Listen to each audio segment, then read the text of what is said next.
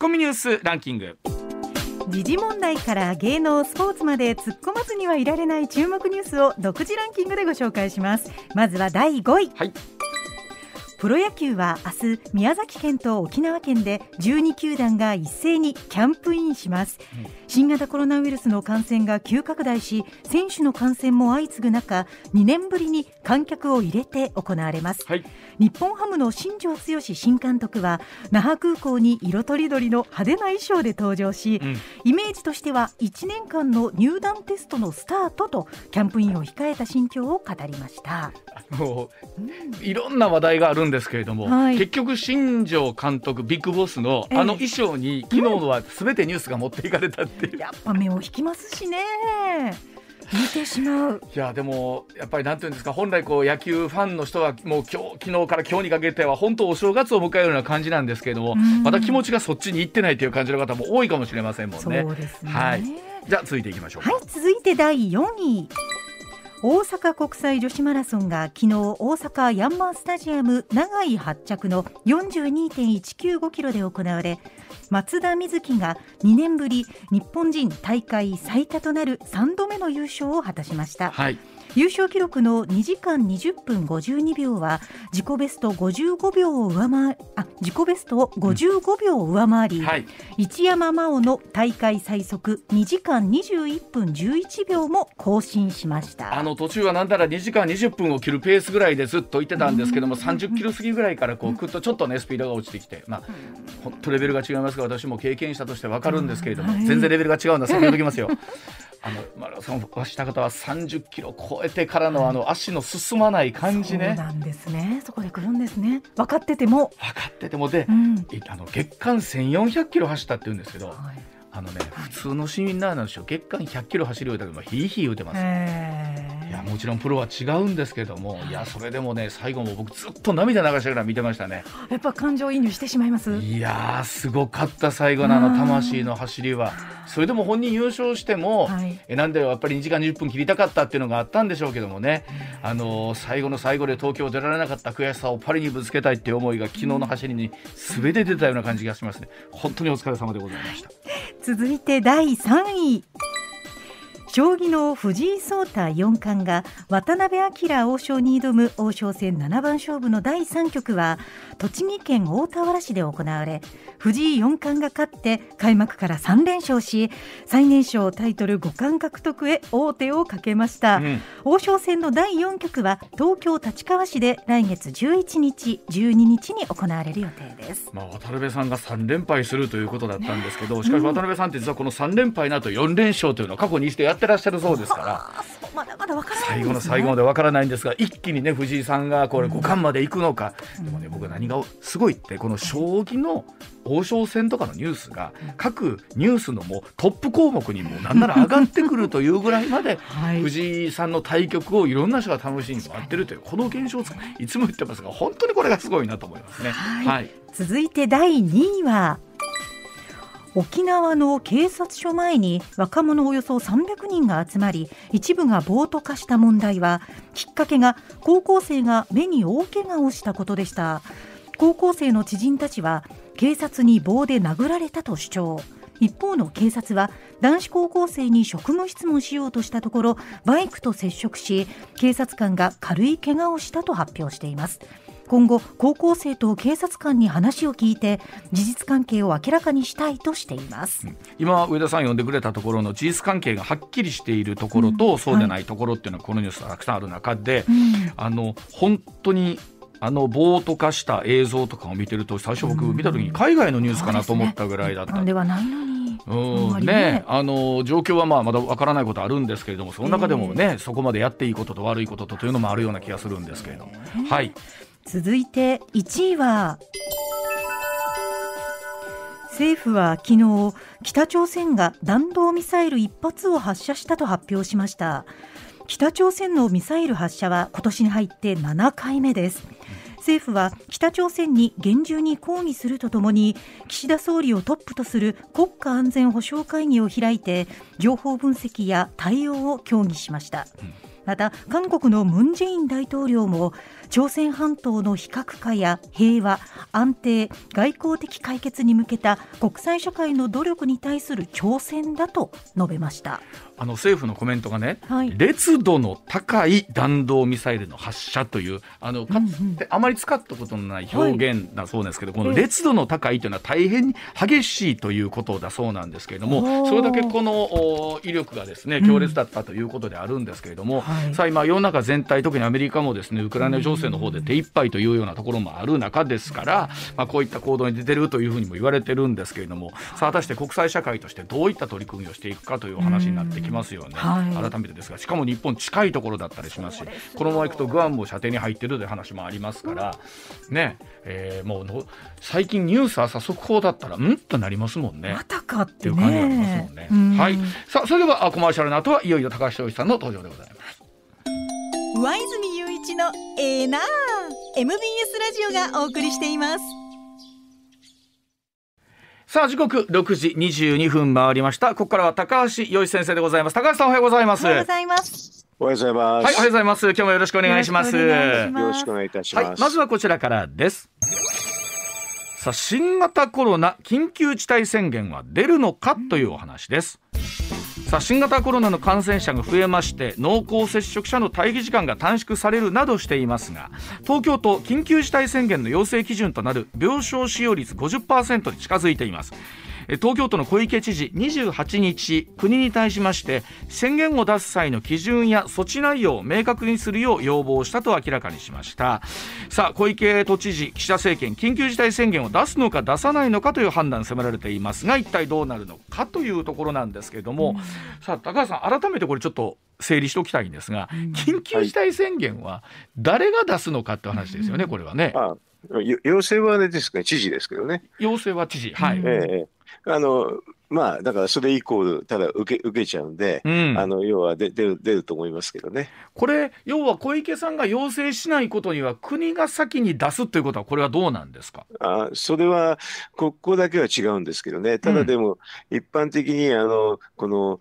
コロナの事務っていうのは、うん、あの法定住宅事務ってやつですから、はい、ほとんどあれなんですよね、あの地方にはあの拒否する裁量は全くないですね。ということは、国が出すって言ったら、出る可能性もあるということですかね。そこだけは違うんですけどね、でもね、うん。うん、あのそれはでも、まあ、事実上そうなっちゃいますね。ねえ、これはでも高橋さん、どうなんですか、例えばそのいろいろ自治体の中でも割れてますよね。えっと、どれぐらいの効果があるのかどうかというのも含めてですけど、ね、あるわけはないですけどね。うんね、そんな人流抑制と全然関係ないですよ、これ。あのコロナっていうのは、えー、と別にあの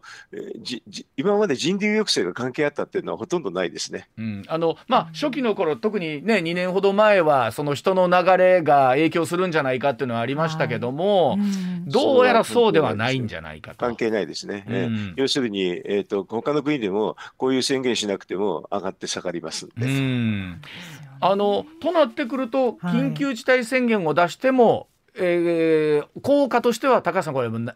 変わらないと見ていいんでしょうね。変わらないですね。ええ、うん、でも、出さざるを得ないというのはどう、だ出したいというのはどう、仕組みがね、うん、そうなっちゃって、あの今さっき言いましたけど、法定住宅事務になってるから、地方としてはね、あのいろんな事務が増えるんですよ。うん、だからそれはもうどうしようもないから。っていうので、うん、まあ緊急事態宣言っていうのは外にやってる感ですね、おそらくね。ねまあそうでしょうね。これまあ、Ugh. あの我々普通に生活してる中で、はい、あ今はまん延防止等か、うん、今は緊急事態かといっても、はい、あの例えばお店やってらっしゃる方とか、えー、そういった皆さんはいろんなところで影響出ますけど、うんうん、出ますね。ね。ねそこは大きくもう影響出ますよね。出ますね。うん。影響出ますけど、え多分でもあれですね、あのこの感染が増えるは増え、今のままあの2類っていうね、うん、えー、非常に危険なあの位置づけですからね、そうすると地方の人はものすごく増えましてね、うん、えっと多分一番もうはっきりしてるのが保健所がパンクしてるってことですね。さっきお話しあったその保健所に法定受託事務って言われるものと、はい、それから自治事務というなんか2つのものがあるそうですよね。えっと、そうですね。あの、うん、給付金みたいな時は、給付金は自治事務ですから、結構あれは地方の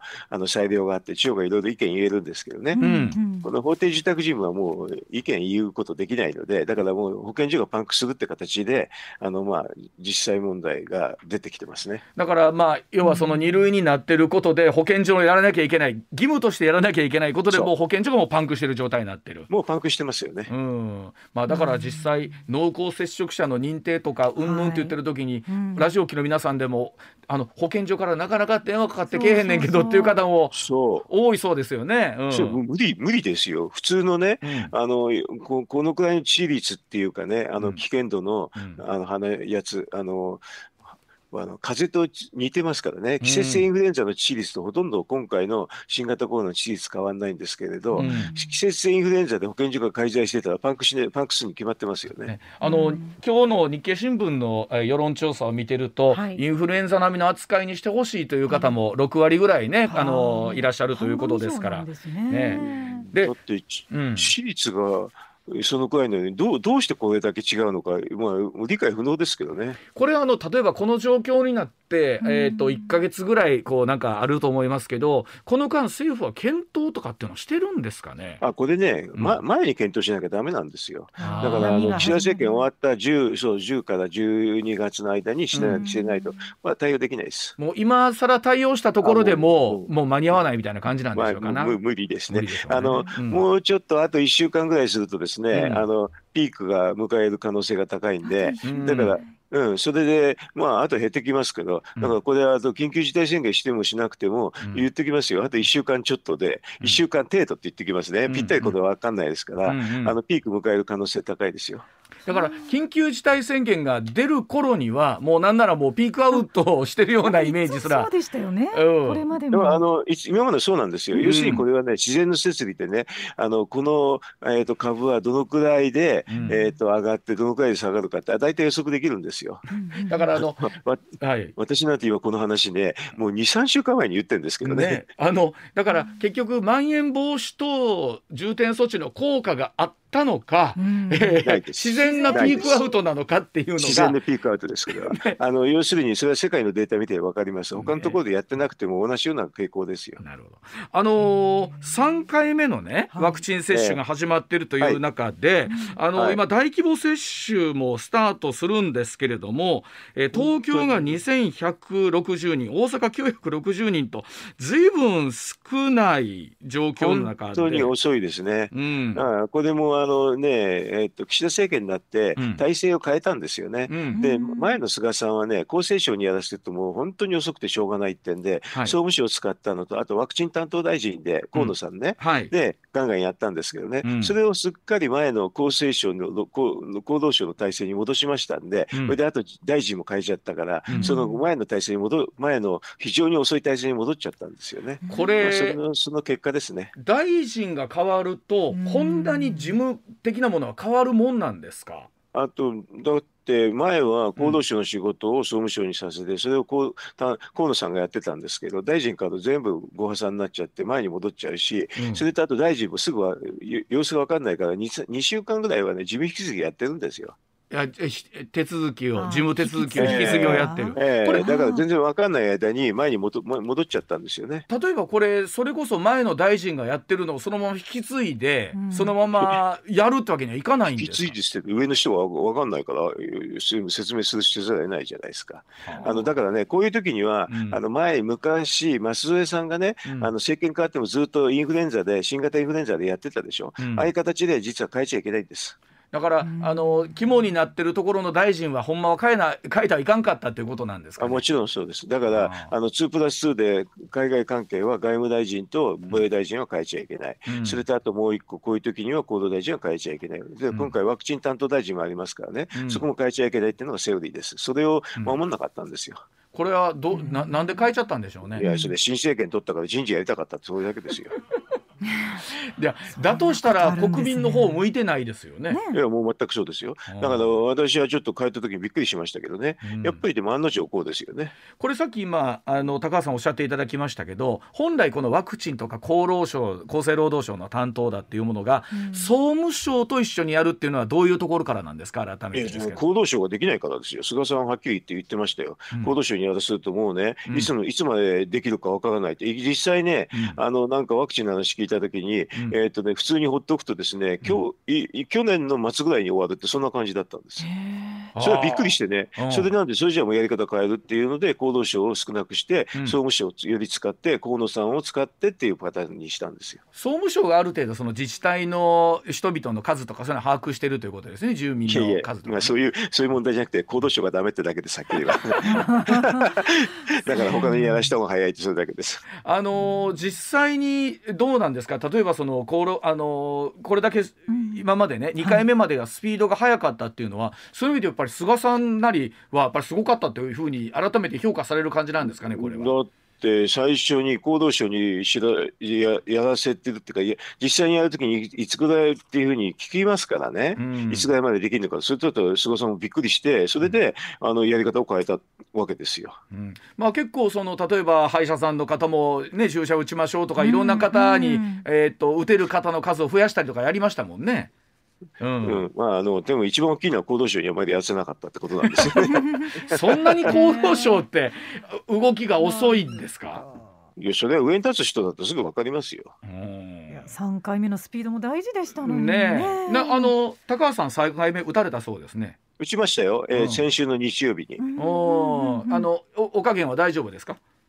うんまあ、1回目も2回目も私副反応出ませんから、うん、あのもうあの男性一時太ってるってんで、うん、3条件あの兼ねてるんでで 出ないです私。あのやっぱり僕分かんないですけど3回目打つと精神的にちょっと楽になるんですか、いや別にあのもう楽もくそもないですけれど私はあの要するに季節インフルエンザもワクチンずっと打ってる人なんで,、まあね、まあ習慣的ですねはっきり言えばね、これはね。これあの高橋さん、まあ、今日始まったばっかりで今週1週間、はい、えっとどうでしょう？まだ今週はずっと感染者の数っていうのは横ばいと見ていいんですかね、過去最大過去最大って言えますよまだ今週は。まだまだ今週は伸びて 言えます。言いたくないんですけどね、えー本当は。でも過去最大って言えますから、それで多分10万人くらいにななるって、そのぐらいからね、うん、あの過去最高がちょっと言いにくくなるっていうのがあって。まあうん、来週の今日お話しするタイミングぐらいまではまだ伸びてる感じですかね。あ可能性ありますね。まあ、うん、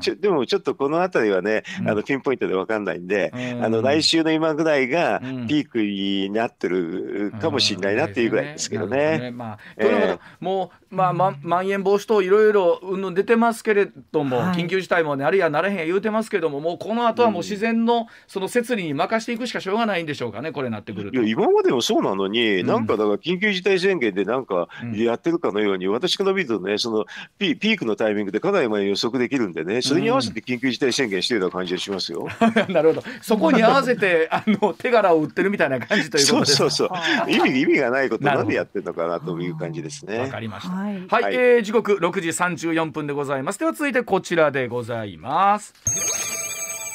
さあ、えー、北京オリンえごめんなさい、えでいいのかな？はい、北京オリンピックの健康アプリ、はい、え監視や情報抜き取りへの懸念広がるという話でございます。はい、さあ2月4に開幕する北京オリンピックなんですがその中で中国が作った選手やスタッフなどの健康状態を管理する専用のアプリについて情報を盗み取られる可能性があるなどの指摘が出ています、うん、さあオリンピック開幕を前にスマートフォンなどを通じた中国当局による監視や情報の抜き取りへの懸念ということなんですけれども、うん、さあ高橋さん実際にこういうことがあるんですかねこれね。うん、中中国製のアプリは、もう基本はそうですよ。ですから私はあのスマホの中に入れません。ああの別にパソコンの中にも中国製アプリは入れてません。うん、あのこれねでも向こうに行ったらそれも入れなきゃいけないみたいなものがあるんですよね。えっと、だから、うん、あのレンタルして持ってレンタルをするのが一番いいですね。スマホ自体を、ね、あとだって海海外に行くときにあのスマホレンタルあるじゃないですか。うんうんうん、それでやったらいいです。だから私ね日本政府もね実は選手団にねスマホで貸し出してあげた方がいいと思いますよ。あもう自分のプライベートのものを持ってくんじゃなくって。あプライベート持ってったらもう本当に抜き取られるっていうのは確率非常非常に高いです。うんあのなんかあれらしいですね、えーと、カナダとかオリンピックのあオランダのオリンピック委員会も現地には私物のスマートフォンなどを持ち込まずレンタルの端末を使うという。当たり前ですよ。あの中国行くときに私物なんか持ってったらもうそれはもう何ですか？見てくださいって言わんばっかりですよ。あのぼぼそんなにそんなに危ないんですか？危ないです。そこは抗議とかできないはっきりそこ抗議とかできだってないんですか？ああのだって自分でアプリ入れちゃうんじゃないですか？インストールするのは本人ですから。うん。そんなの自自己責任ですよ。ちゃんとインストールするときに、うん。そのアプリがどういうふうなことだって契約書って読んでみんなないでしょ？うん読まないでやったらそういうことになりますよ。だからまあやっぱりそれだけ結構情報に関して言うとえもう抜き取られるもう前提で言ってないとダメだということなんですね。うん、だかうんら中国行くときに私物なんか持ってっちゃダメだってアプリは、あのスマホはね。はいあのそんなずーっと抜き抜き取られますから、それはだから、あのななんでそんなことしてるのかって、私、よくわからないですね、これね。この辺りの危機感って多分本当に温度差あると思うんですけど、うん多くの人が「いやそんな言うても大丈夫でしょう」うんみたいな感じって、あそれは、それは単なる甘い、甘いっていうかね、そそんなわけになってないんで、ちゃんとだから読んだ読まれたらどうですか、あのうん。えー、とイインストールするときに。ああのの LINE でちょっと問題になったでしょ？ありましたよね。はいああんな日じゃないですよ。はへああの中国ね北京オリンピックで、うん。そのデジタル人民元というものを、そのええ。スマートフォン経由で使って、特に会場内はそれが使えるとかそれしか使えないような状況でもあるということなんですけど、もう本当にひどいですね。これあのどういうふうに理解したいんですかこのデジタル人民元というのは一体こうどんなものなのかっていう。だからいろんなアプリを入れて、うんそこで全てなんかお大げさに言えばね、うんお金のやり取りを全部政府が管理するってあの見てるってそんな感じのアプリですね。はああのでもねそんなにもなんていうんですか北京オリンピックとか、はい。世界中からプレスも選手も来てね、はい。その情報を監視できるもんなんですかその。だってあのアプリ自体がそういう仕組みですから。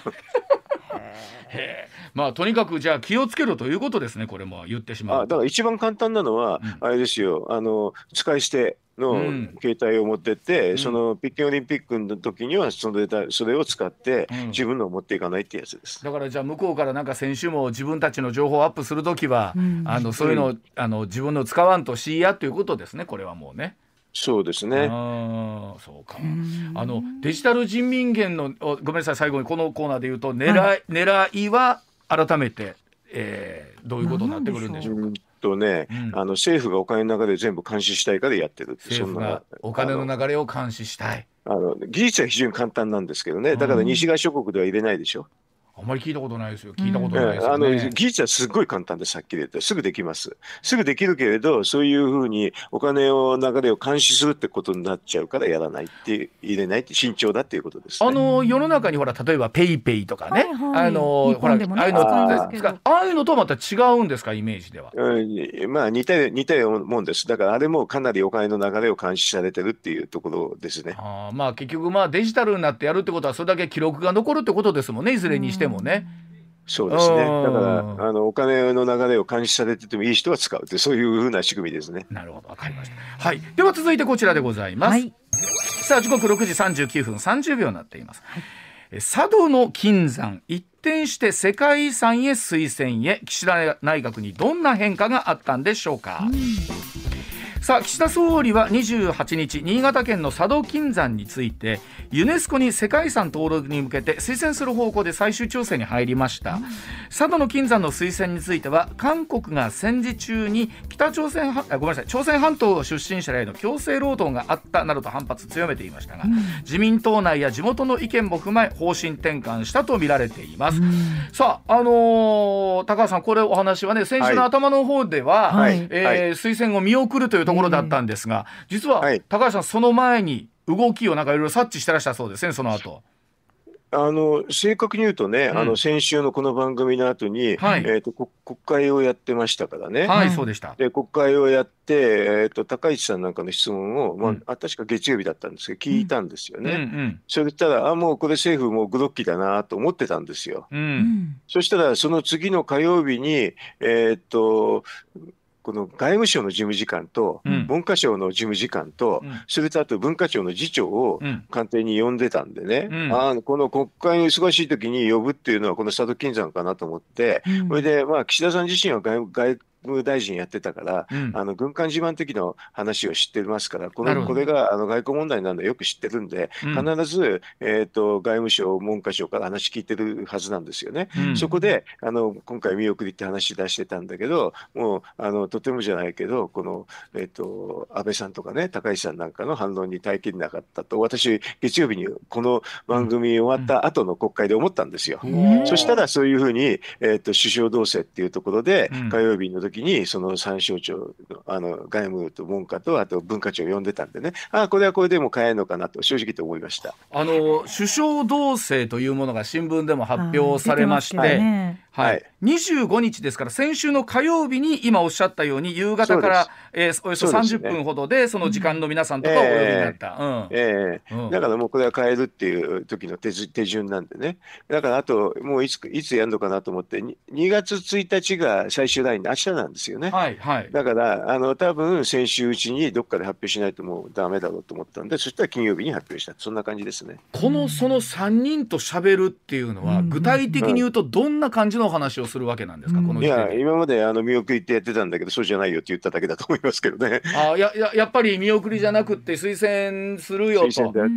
んであのだ出すよと。うん。えーしょうがないねっていう感じでしょうね。でもそのこのお三人はあ分かりましたとしか言いようがあないそんなのも、はい。あの役人なんで、もうだから、なんか言い言いたいことがあればどうか、どうぞって、そんな感じだと思いますけどね、あはあ。の役人としてね。でもな、こんなん言いこ言い何も言いようがないですよ。あだって、閣議決定で、うん。菅さんの時に去年の4月に、うん。あのこの強制労働時という文言は不適切だってことを決めてますんでね。はいはい。ううん。んだからそれを外に言うだけですから、こんなのはあの、あのなんか、だから判断としてですね、実は、あの見送るって方がおかしいんですよ。あのその昨年の菅内閣の決定で、えー強制労働という表現は不適切と今先生おっしゃっていただいたところがあるわけですからそれがあると別にうん。見送る理由はないわけですよね考えたらね。見うん。かけて見見送れないっていうね、見送れない。だから、うん。だから変な、変なけ決定したんですけどね、うん。見送るっていうことが。これはどうですか？やっぱりその状況で分かっていながら見送ったということはどこの声をやっぱりき一番気にしたんですかね？それはあの隣国でしょ。う。韓国の声を気にして、でも、うん。えっと、今度は党内から例えば安倍さんが言うあるいは高市さんが言うとなってきて、うん。それで理屈としてね、あのい多分ね、非常に単純な話なんですけどね、なうん。なんで今回見送るかって、見送るっていう人は大統領選があるからっていう言い方、あの韓国でね、うんうんはい大統領選があるからっていう言い方するんですけどね、はい。あのみみあの見送んないって理由は結構簡単で、岸田政ちゃんと国際的な場でちゃんと議論しろってことと、うん。あとね、これ、今申請していて1年でけ結論出すんですけどね、うん。あのその次の年になっちゃうと、多分ね、韓国がうん。このユネスコの委員長ポストになるんですよ。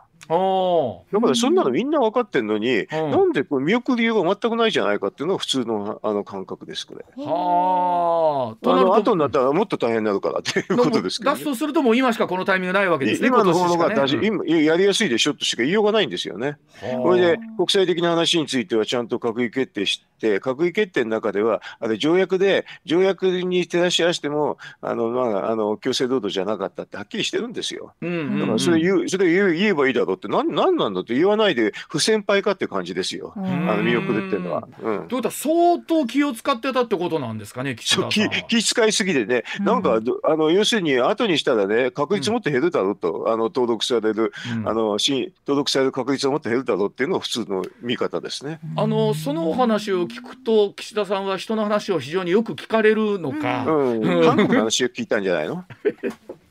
あのご自身の中でまだこうじ確固たる軸が終わりでないのかという。う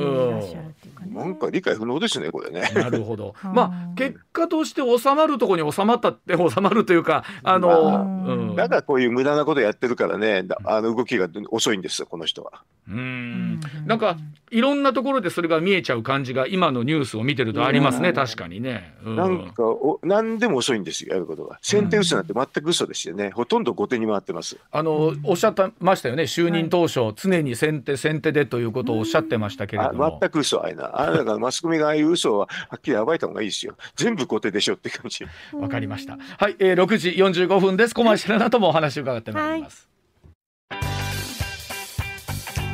上泉雄一のエーナー MBS ラジオがお送りしています。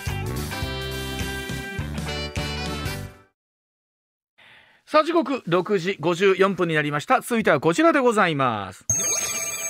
萩生田経済産業大臣がガソリン税トリガー条項の凍結解除について否定しないと発言。ガソリン価格はこれで下がるんでしょうか。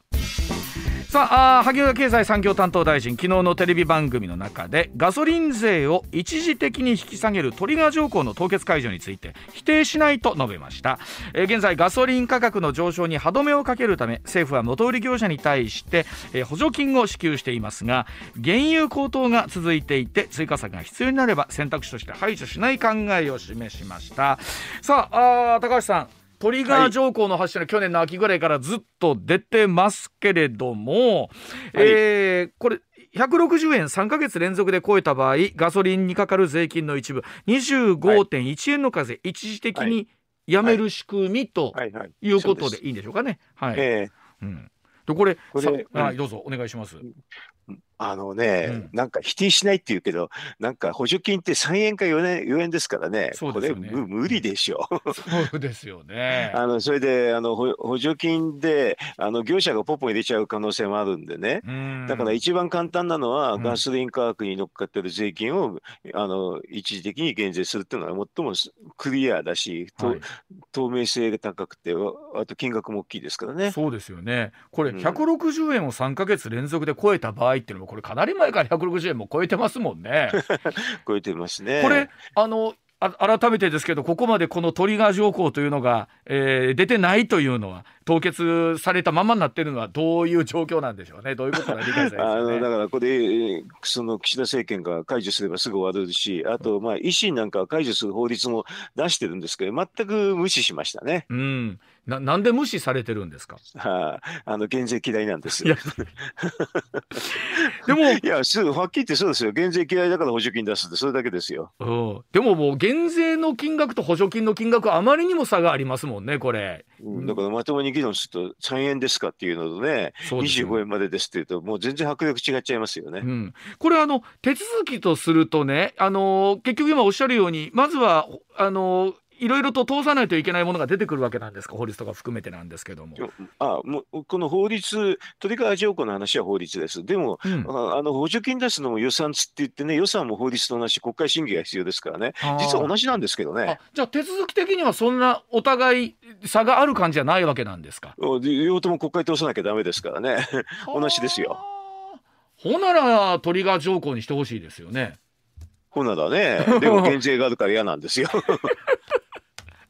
これ例えばですけどどうなんですか？仮にもう今日とか今週とかになった時に実際にこう機能し始めるのってどれぐらいかかるもんなんですか？こういうものこのトリガー条項の話、はい、それともあれトリガー条項とかに、うん、あトリガー条項は法律やんなきゃいけないんで今国会でやんなきゃできないですよ。減税はだから全部法律です。でもでも予算の方は、これ去年、あの補正予算の時に手当てしたんで、うん、その意味ではあのだから去年の段階で法律変えておけばどっちもできるたんですけれど、うん、あの去年の段階で補助金をっていう形にしたしたわけなんで、うん、あだからその意味では今は補助金のやり方しかできないです。うわほんならじゃあ鳥があのさっきおっしゃったような否定しないと、えー、いうところありますけれどもいざやるとなってもう。ちょっと時間かかるわけですねこれほなら。去年 法律野党で、で維新が出してたからその時やれよって話ですよ女の。はあ、これあの原油価格がね高い高いって言われてる中で、はい、このとこのねウクライナの情勢もどうなるやという状況の中で、えー、これ、えーどうなんですか？どどうなったらちょっと高めが続くでしょうね。うん、えーと、その理由はね、うん、あの一つはあの、まあ、温暖化って言ってですね、うん、えーと、LNG にすごいシフトしちゃったんですよ、結果で、はい、それでドイツなんかは原発もやめちゃったし、それで去年はあの自然エネルギーと思ってた風が吹かなかったとかね、それで今年はねあのほらトンガで火山あありました。いったでしょ、はい。あれはあの日照時間多分減らすんでね、多分太陽光もちょっと下がると思いますよ。ああ結構やっぱ影響出ますか、あれ。うん。うん。そうすると、そうするともっと LNG とかそれから値段が高くなる可能性高くなるありありますよね。だからこれはあれですよね、そう簡単にすぐ下がりそうな要素があの要因があんまりも見当たらないっていう感じですですであすけど。の。アメリカのシェールオイルシェールガス自体はこれをあね、の増産すればね、全部解決するんですけどね。うん、うんあのなんか環境、環境ってバイデンさん言ってるから、あのいあんまり生産してませんのでね。これバイデンさん本音としてみれば掘りたいんですかね？いやー、あの、ね？民主党の中の、うんあの、なんか強烈な人いますからね、そこがあれですよね。でもね、今ね、うんあの、ウクライナがあるんでしょ？はいそれで、ウクライナに経済制裁するくらいでしたら、うんあの、シェールガス増産した方が経済制裁になるんですよ。あそうなんですか。うんで、ガソリン価格下がるから。それで下がると、ロシア経済がすごく苦しくなりますか。ららあのウクライナロロシア経済に対してはそっちの方が影響あるということですね。もちろん、だからロシアに対する経済制裁するくらいだったら、うんシェールガス増産してガソリン価格下げてロ、ロシアの経済をダメにする方が結構簡単ですよ。はあ、でもそっちの方があれですね人がどうこう死ぬとかよりもまだいいかもしれないですよね。これでね、あちょっと一瞬一瞬の情報の後ごめんなさい。うん高橋さん今おっしゃっていただいたようにね、シェールガスを例えば出した方がロシアに対する経済制裁としては効くんじゃないかってお話、ほのかに聞きますよ。ね、それなのにそれをやらないということはあ改めてやっぱりその民主党内のやっぱりこう民主党内など環境派が環境派のの人たちに対する配慮の方が今勝ってるということなんですね、それであると。ただね、うん。見込みとするとね、うん。アメリカもガソリン価格も下がるんで、バイデンは中間選挙苦しいですからね、うん。中間選挙対策にもこれなるんで、うん、そっちの方向に行くかもしれませんよ。ということは掘る可能性も出てくる。うんいや、シェールガス増産はしょうがないねって言っちゃえば終わりですからね。うんあということはその奥の手をもうちょっと今切り札をも持ってるような状況なわけですか？だと思いますけどね。はあということはいつそのお話が出てくりゃ出てこないやというのを我々こう、見てる感じですねそうなるとねこれね。そうですね。これは、あのエネルギー価格のせ世界経済にも影響があるね、エネルギー価格の動向にさえを影響を与えるんで、注目した方がいいですよ。ねまあ、とはいえウクライナの方もなんか本当に先週ぐらいからもう一触即発みたいな状況続いてますもんね。そうですね。うんこれは何らかの形でちょっとぶつかると思いますけどね。ねとなってくるとなんかそのいろんなバランスのせめぎ合いということになってますが、さあ高橋さん来週はい。お話しする頃には、ねまたその 新規感染者の方の数だったり今国際情勢とかがえー そうですね。かなりデリケートな状態なんでまた来週、詳しくお話を伺いたいと思います、はい。ありがとうございました。はい、どうもありがとうございました。